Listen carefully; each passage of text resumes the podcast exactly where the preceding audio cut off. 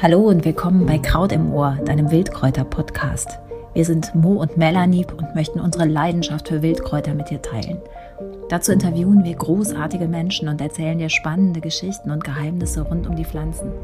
Mach mit uns eine Reise, die dich verwandelt. Kraut History, die Geschichte der Heilkräuterkunde.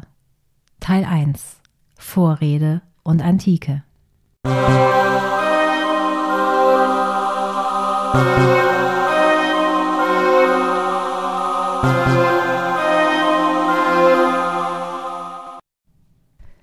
Es war einmal. So beginnen Märchen. Die Zeit zwischen den Jahren steckt voll von ihnen. Wir lieben es, uns gerade jetzt Geschichten zu erzählen, und daher erzählt ihr Kraut im Ohr jetzt die Geschichte der Heilkräuterkunde. Das ist alles andere als ein Märchen, doch kleine Wunder entdecken wir dabei auch. Tauchen wir also ein in die Vergangenheit und blättern auf, was sie uns überliefert hat. Wissen tradiert sich Buchstabe für Buchstabe auf Buchseiten, und das seit der Antike, als die Schriftlichkeit zum Gradmesser für Bildung wird und uns auch die Kräuterwelt und ihre Segnungen in Wort und Bild darlegt. Damit blenden wir allerdings sämtliche mündlichen Überlieferungen aus, die vielleicht viel spannender wären. Wir konzentrieren uns fürs Erste auf das sogenannte Abendland, wohl wissend, dass es stets Einflüsse aus anderen Teilen der Welt aufgenommen hat, Teile der Welt, die in Sachen Pflanzenwissen enorm reichhaltig sind. Wir erzählen für dieses Mal die Story der europäischen Kräuterkunde und das bis ins 19. Jahrhundert. Nochmal, wohl wissend, dass das eben selektiv ist. In gebotener Kürze reiten wir durch die Zeiten, spazieren durch die Jahrhunderte und schlendern an der Geschichte von Medizin und Heilkunst vorbei, gern eine Haselrute für Erkenntnis in den Händen. Dabei begegnet uns in den heutigen Narrativen oft eine romantische Begeisterung für die vermeintlich archaisch naturbelassene Vergangenheit – wir erträumen uns viele Glaubenssätze, vor allem über weise Frauen, die über die Allmacht von Kräuterwissen verfügt haben und doch namenlos in der Historie mitschwimmen, haben sie eben kaum schriftliche Zeugnisse hinterlassen. Und sie haben dennoch die vielen unsichtbaren Fäden durch das Gewebe der Geschichte gesponnen und verbinden uns bis heute zu einem tragfähigen Netzwerk. Ihnen ist der Treck gewidmet.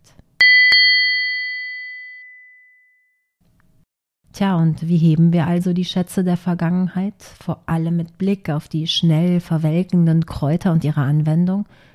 Wir können kaum in die geistige und Geisterwelt von damals eintauchen oder in die Köpfe, Seelen und Herzen gucken. Dazu haben wir schlicht keine Quellen. Und wenn, dann nur punktuell.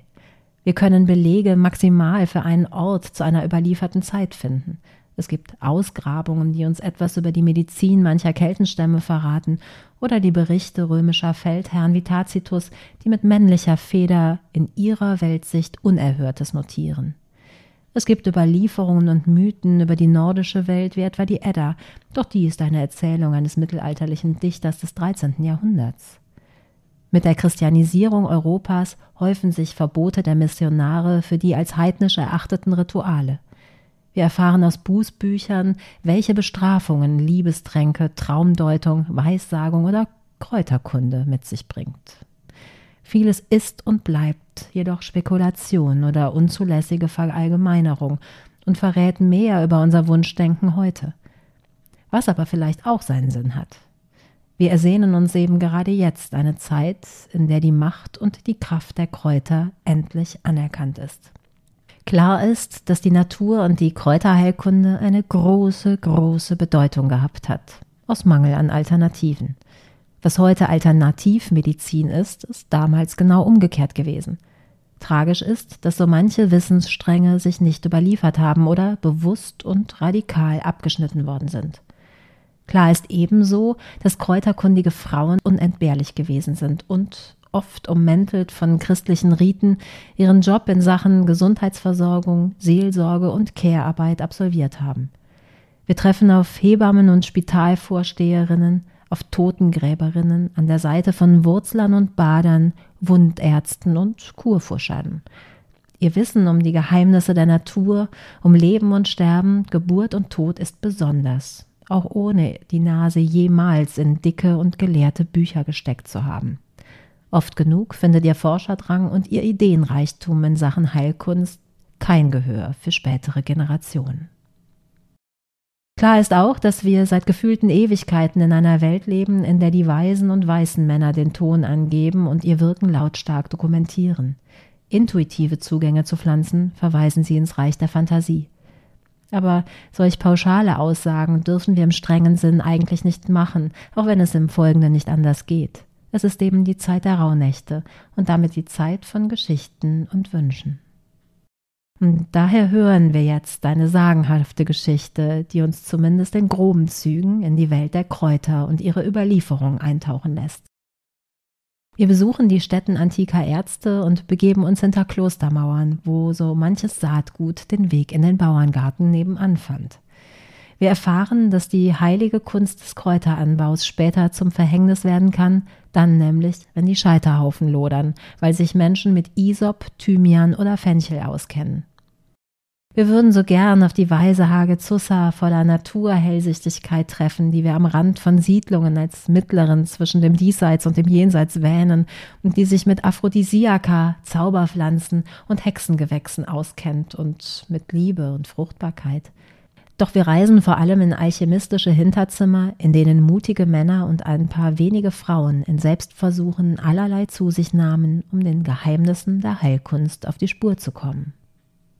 Und so beginnt jetzt unsere Reise.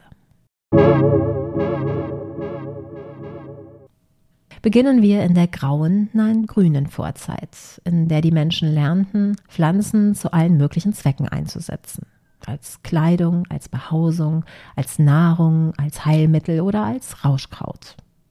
Hätten unsere Vorfahren sich nicht die Kraft der Pflanzen zunutze gemacht, gäbe es uns schlicht heute nicht. Und, sensationell, die Weltgesundheitsorganisation schätzt, dass derzeit immer noch rund 80 Prozent der Weltbevölkerung die Pflanzenheilkunde für einige Bereiche der grundlegenden medizinischen Betreuung einsetzt. 80 Prozent der ErdenbewohnerInnen nutzen Pflanzen für ihre Gesundheit. Was in Wildpflanzen steckt, erkunden die Menschen, solange es sie gibt. Wir kennen über 15.000 Jahre alte Höhlenmalereien in Westeuropa, wo Rituale nicht zuletzt mit Pflanzen eine Rolle spielen.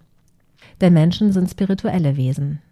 Wir denken uns heute, dass sie an die den Pflanzen innewohnenden Kräften und die Macht von Geistern und Göttern geglaubt haben. Sie kennen eben keine biochemischen Formeln, wissen aber durch Erfahrung, Überlieferung und Anwendung ihrer Sinne um deren Wirkung. Warum? Nun, Pflanzen machen auf sich aufmerksam. Es gibt manche, die duften betörend wie der Lavendel, andere sehen fantastisch aus wie die Rose. Gewisse Pflanzen rufen Rauschzustände hervor, wie die Euraune. Andere lindern Schmerzen. Die Menschen beobachten die Tiere und lernen aus ihrem Umgang mit Pflanzen. Der berühmte Mann aus dem Eis Ötzi lebt vor 5300 Jahren und trägt selbstverständlich etwa Birkenrinde bei sich, um sich vor Entzündungen und Wundverletzungen zu schützen. Immer noch verraten uns überlieferte Pflanzennamen, wozu man sie anwendet, etwa Augentrost. Nicht alles stimmt. Mit der Erfindung der Schrift in der Bronzezeit nutzen Heilkundige dieses Medium zur Speicherung ihres Wissens. Das heißt, man notiert Rezepturen und Zaubersprüche. Wir kennen babylonische Tontafeln, die den Umgang mit Heilpflanzen dokumentieren und die sind schlappe 5000 Jahre alt. Selbst das Wissen von Frauen als Geburtshelferinnen oder Art Ärztinnen ist überliefert. So enthält beispielsweise der um 1550 vor Christus entstandene Papyrus Ebers über 700 Einträge zu Heilmitteln wie Wacholder, Myrrhe oder Thymian. Die Ägypter nutzen die antibakterielle Wirkung von Knoblauch und Zwiebeln, um sich beim Bau der Pyramiden vor Infektionskrankheiten zu schützen. Ganz zu schweigen von der asiatischen Welt, deren Jahrtausende alte Weisheiten in der traditionellen chinesischen Medizin oder im indischen Ayurveda überliefert sind. Auch das Aztekenreich auf der anderen Seite der Erdkugel weiß um die heilende Wirkung der Pflanzen, etwa des Kakaos. Gar nicht zu reden vom Geheimnis der Gewürze, diese intensiv schmeckenden Pflanzenteile, die seit mehreren zehntausend Jahren in der Ernährung eine Rolle spielen und sie um die Zutaten Immunstärkung oder Keimunterdrückung bereichern. Also, Mensch und Heilpflanze gehen praktisch immer schon eine selige Allianz ein, die wir nun näher betrachten wollen. Wir blicken immer wieder voller Bewunderung auf den Kenntnisreichtum der Menschen am Mittelmeer plus minus ein paar Jahrhunderte rund um Christi Geburt, die eben im Unterschied zu Völkern im Norden Europas sehr früh vieles schriftlich festgehalten haben. In dem berühmten Epos von Homer, der Ilias, hören wir, denn ein Arzt ist höher, denn viele andere zu achten, Pfeile herauszuschneiden und lindernde Kräuter zu streuen. Wir finden sogar Spuren weiblichen Wirkens, nicht zuletzt in der Götterwelt, ohne die es bei den Griechen nicht geht. Krankheit und Heilung liegen in der Hand übernatürlicher Mächte. Kräuter sind Figuren des Götterhimmels zugeordnet, wie etwa der Odermännich der Göttin Pallas Athene. Die Natur ist belebt mit Wesen, die Gutes tun oder Schaden herbeizaubern. Wir treffen auf die heilkundige Artemisia, die Göttin der Jagd und der Fruchtbarkeit, die etwa mit dem Beifuß ein wirkmächtiges Kraut an ihrer Seite weiß. Erst Hippokrates trennt Irdisches vom Heiligen und Medizin von Magie. Er wird sozusagen als erster Schulmediziner mit strenger Stirn und analytischem Blick in die Geschichte eingehen. Seine Sentenzen sind bis heute so aktuell wie der Eid, den die MedizinerInnen auf ihn schwören. Zum Beispiel Studiere den Patienten mehr als die Krankheit. Werte ehrlich und hilf der Natur. Sein tausende Seiten starkes Schrifttum trägt als Corpus Hippokraticum seinen Namen. Vermutlich ist es aber Teamwork gewesen. Es enthält vielfältige Krankheitssymptome und ihre Behandlung. Hippokrates heilt mit rund 200 Pflanzen. Zahnschmerzen mit Dost, Kopfschmerzen mit Veilchen, schmerzende Augen mit Basilikum. Duftkräuter wie Lavendel, Isop oder Rosmarin helfen gegen rätselhafte Seuchen. Man sammelt Erfahrungswissen und beobachtet. Etwa, dass Umweltfaktoren wie schlechtes Wasser Krankheiten auslösen oder gute Ernährung Wohltuendes bewirkt.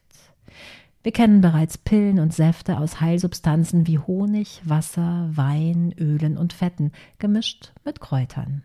Die legt man sich etwa auf schmerzende Glieder. Anatomische Kenntnisse hat man indes kaum. Und die Griechen-Kombo erhält mit dem Aristoteles-Schüler Diokles und seinem Handbuch Rhizotomikon das älteste bekannte Kräuterbuch, auch wenn viele Vorgänge im Körper eben noch lange im Verborgenen schlummern sollten. Dazu gibt es meist nur abstrakte Abbildungen von den Pflanzen, also nichts mit Bestimmungsschlüssel via Smartphone und so. Daher ist es nicht immer ganz einfach herauszufinden, welches Gewächs zuweilen wirklich gemeint ist. Wenden wir uns nun den Römern zu, auf die die Strahlkraft des griechischen Geisteslebens gewissermaßen abfärbt und die vor allem um Christi Geburt zum neuen Hotspot der Weltgeschichte werden sollten. So kuriert Kaiser Neros Leibarzt mit dem Teriak, einem Lebenselixier mit 60 Zutaten, darunter Opium, Schlangenfleisch oder Bibergalle.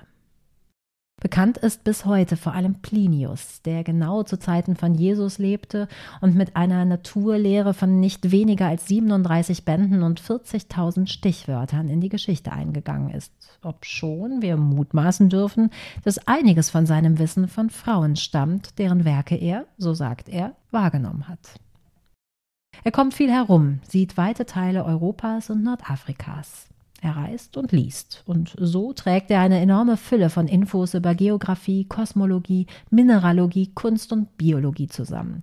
Ein Universalgelehrter mit reichlich botanischem Wissen. Und er benennt Heilmittel aus Gartengewächsen und Substanzen aus Bäumen.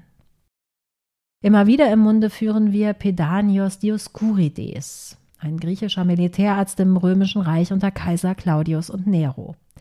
Er verfasst die wichtigste Pharmakologie des Altertums. Inspiriert von der griechischen Literatur und seinen Beobachtungen aus zahlreichen Provinzen ist er für die Geschichte der pflanzenbasierten Heilkunde eine Säule. Seine De Materia Medica beinhaltet 500 genaue Beschreibungen und Anwendungsbeispiele von Heilkräutern. Dioskurides legt außerdem großes Gewicht auf gesunde Lebensführung und Hygiene. Ein Vermächtnis, das Maßstäbe bis heute setzt. Galenos von Pergamon, kurz Galen, ist ebenfalls ein Arzt aus der Zeit kurz nach der Zeitenwende. Auch er bleibt nicht untätig. Er verfasst tatsächlich rund 440 Werke, was meint, dass er vieles an Wissen zusammenfasst. Eine Art Wikipedia für die Zeit. Vieles weiß er übrigens wie sein Kollege Plinius durch ihn umgebende Frauen der Oberklasse, die mit Lavendelöl und Myrrhe, Safran und Kümmel, Sellerie und Anis zu hantieren und zu heilen wissen. Er arbeitet vor allem mit dem Konzept der Säfte, das wir seit Hippokrates kennen. Damit sind die Körperflüssigkeiten Blut, Schleim, gelbe und schwarze Galle gemeint. Die Für-Säfte-Lehre beruht auf der Annahme, dass sie jeweils aus einem Gleichgewicht mit den Elementen Erde, Wasser, Luft und Feuer bestehen. Eine Störung führt zu Unwohlsein. Aufgabe des Heilkundigen ist es, diese Balance wiederherzustellen. Hat jemand zum Beispiel eine Erkältung, hilft die gegenteilige Behandlung durch wärmende Mittel wie Ingwer oder Pfeffer.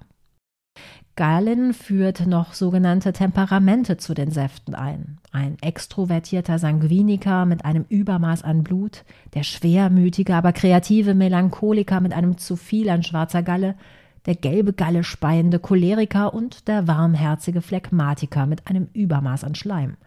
Kräuter finden hier ebenfalls eine neue Systematik. Liebstöckel gilt etwa als wärmend und trocknend. Hippokrates, Plinius, Dioskurides und Galen. Wir führen ihre Namen bis heute im Munde, weil ihre Bücher Meilensteine in der Geschichte der Pflanzenheilkunde sind und Menschen sie abschreiben und überliefern. Wie und wo genau, erfährst du in der nächsten Folge.